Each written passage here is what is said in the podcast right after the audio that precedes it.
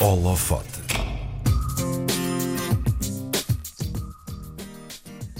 Um ovo, um martelo e um prego, um tijolo, uma roda gigante ou uma máscara que protege quatro pessoas ao mesmo tempo. Tudo normal, certo? Até aqui. Até chegarmos a uma página do Instagram onde tudo é jogo de ilusão, escala e perspectiva. Criativo de profissão, vive há dois anos em Düsseldorf, na Alemanha, para onde se mudou para continuar a trabalhar em publicidade. Um mundo e um país diferente, mas onde a criação continua a surgir todos os dias. O resultado, quase, quase 8 mil seguidores. Já vamos saber no final se este número já lá chegou. No holofote de hoje, Tiago Silva, do Instagram Um Tiago. Tiago, muito obrigada por estar connosco hoje. Ora é essa, ora é essa, é um prazer. É um prazer. telefonicamente. Telefonicamente, é verdade, exato, infelizmente. Mas também, de todas as formas, já te tínhamos convidado hum, e seria sempre por telefone porque estás um bocadinho mais longe de nós. Hum, Exatamente, exatamente. Um Tiago, em primeiro lugar, porquê o nome e de onde surgiu esta ideia de jogar com a ilusão ótica? Olha, o nome surgiu porque achei interessante sempre que eu fizer gosto ou começar a seguir alguém, eh, a pessoa receber um Tiago gostou da tua foto ou um Tiago começou a seguir-te. Por isso, basicamente, eh, esta é a razão. E, o porquê de começar a fazer este jogo de perspectivas, a tentar fazer algo diferente no Instagram, foi porque já estava um bocadinho farto de pôr do sol e frases motivacionais e fotos de comida em top view. Então decidi fazer algo diferente e, e assim começou este projeto. Esta tua paixão Sim, pela, sim, esta tua paixão pela fotografia surgiu quando? Uh, eu, eu, se bem me lembro, sempre gostei muito de, de roubar as máquinas a, a todos os meus amigos e começar a tirar fotos de tudo que era objetos e coisas estranhas, fotos de jogadas, etc. Mas acho que hum, assim este registro começou quando eu tive o meu primeiro iPhone, o meu primeiro telemóvel, e a partir daí foi, nunca mais parei. Sempre a inverter as coisas e, e a- e a tentar mostrar o mundo de uma forma diferente através dos meus olhos, porque eu tenho miopia.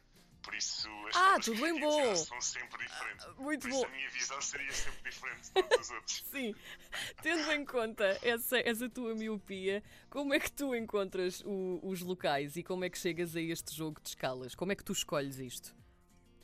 Ahm, porque eu uso lentes de contacto, então consigo, consigo ver um bocadinho mais além.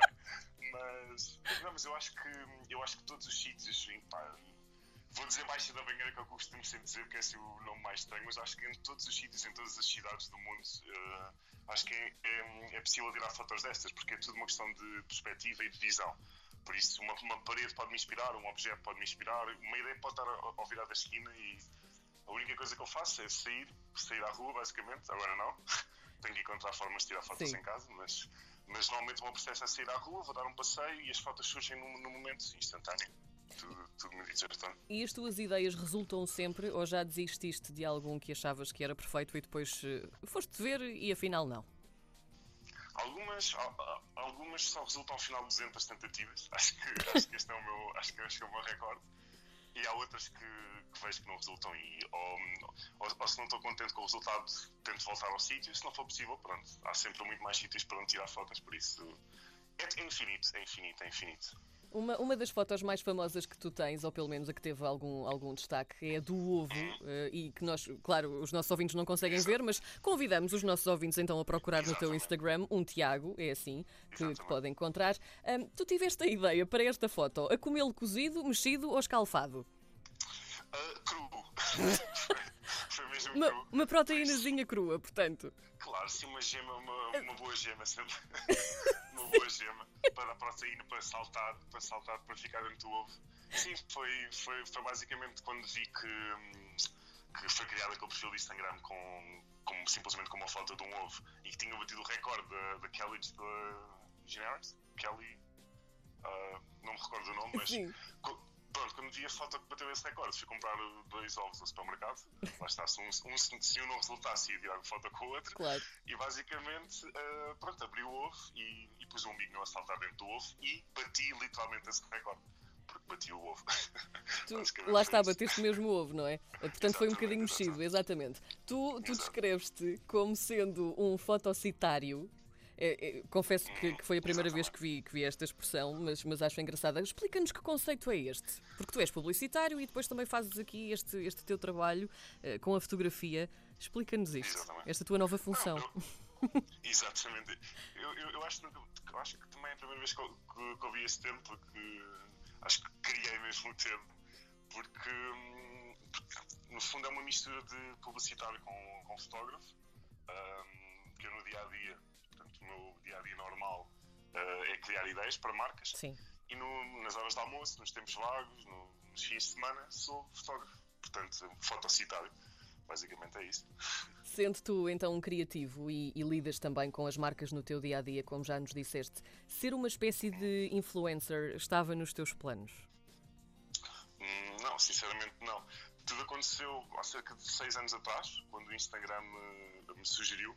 O Instagram tinha antigamente pessoas específicas, assim, uma, espécie de espiões de, de perfis. Lembro-me, sim, sim, sim. E, e pronto, fui sugerido duas vezes na lista do Instagram, então a partir daí comecei a receber convites da Apple, da Netflix e a coisa tornou-se um bocadinho mais séria, mas eu tento sempre manter o, o espírito da primeira foto, assim, mesmo muito instantâneo e, e pronto, tentar sempre voltar ao meu, ao meu primeiro amor, à, à minha primeira foto.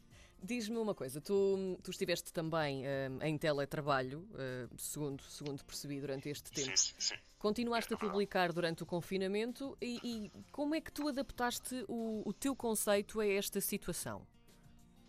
Olha, basicamente aqui, aqui em minha casa, como não, não, não, é assim muito grande e eu normalmente costumo lidar assim com cenários que, que tenham uma proporção bastante grande para a foto ficar com fundo clean e minimal o fundo mais clean, ou assim mais minimal que eu arranjei foi o meu quarto.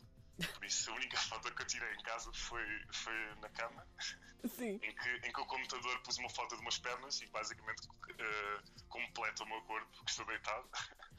Por isso, essa foi a única foto que eu tirei em casa, mas sempre que ia às compras, tentava ver assim, algum cenário que me suscitasse interesse e depois houve um dia que no caminho das compras veio um martelo na mala e como encontrei uma instalação gigante, não parei de tirar essa foto. A questão é, porquê é que tu levaste um martelo na mala para ir às compras, Tiago? Pois, se, se, se alguém me parasse a polícia não...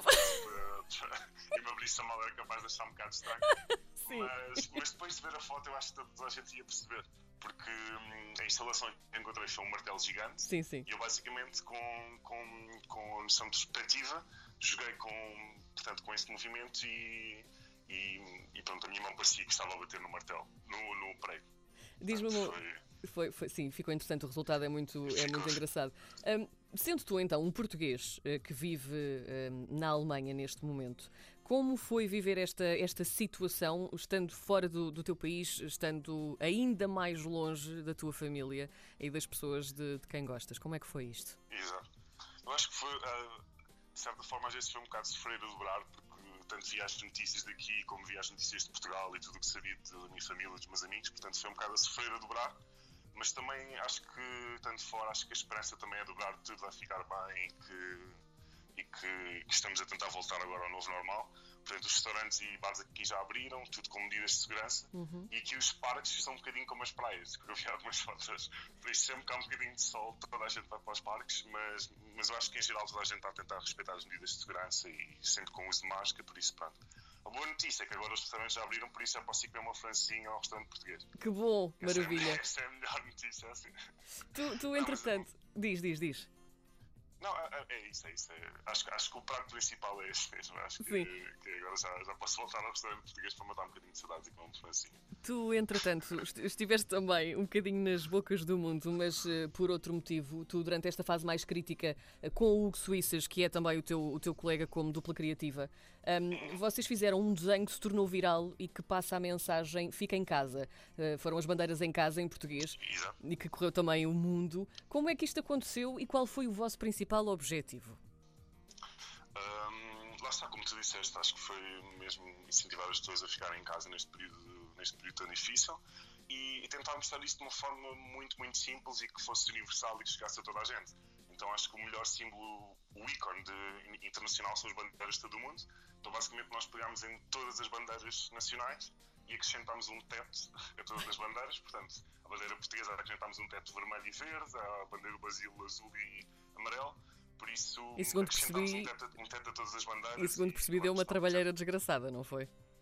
Sim. Portanto, o Suíças é o diretor de arte, eu sou o cópia, sou, sou o homem das ideias. palavras sim. E sim, sim, sim. Por isso, ele, ele teve ali uma noite mal dormida em que me estava sempre a mandar também os rascunhos e, e pronto, fizemos à distância também o projeto, mas acho que correu bem e foi. E conseguimos passar a mensagem. Nós recebemos mensagens de 40, de 40, 50 países, por isso acho que a mensagem chegou. Uh, para terminarmos, e porque isto é importante, há pouco eu dizia que tinhas quase 80 mil seguidores, pelo menos quando, quando uh, fizemos esta, esta entrevista. Quantos seguidores tens neste preciso momento? Neste exato momento, consegues dizer? Olha, deixa-me só abrir aqui então. Vamos lá. Uh, deixa-me ver. 79.100. Está quase. Isto é assim, agora, uh, estando tu na RDP Internacional, isso é coisa para chegares aos 85 mil num instantinho. Uh, esperemos que sim. Um bocadinho por todo o mundo. Sabe. O Tiago, o M, o M Tiago, por extenso, e pronto. Muito Vamos bem. Eu, eu, eu, eu amanhã ligo-te a dizer. se cheguei ou não. Ficamos combinados. Tiago, olha, foi um prazer falarmos finalmente. Já andávamos para fazer esta entrevista há uns três meses, se não me engano, ou mais. Igualmente, um, igualmente. Muito obrigada e bom trabalho. Nós vamos seguindo, certamente. Ok, igualmente. Igualmente para vocês, está bem? Obrigada. Povos. Exatamente. Obrigada, um beijinho, Tiago. Beijinho.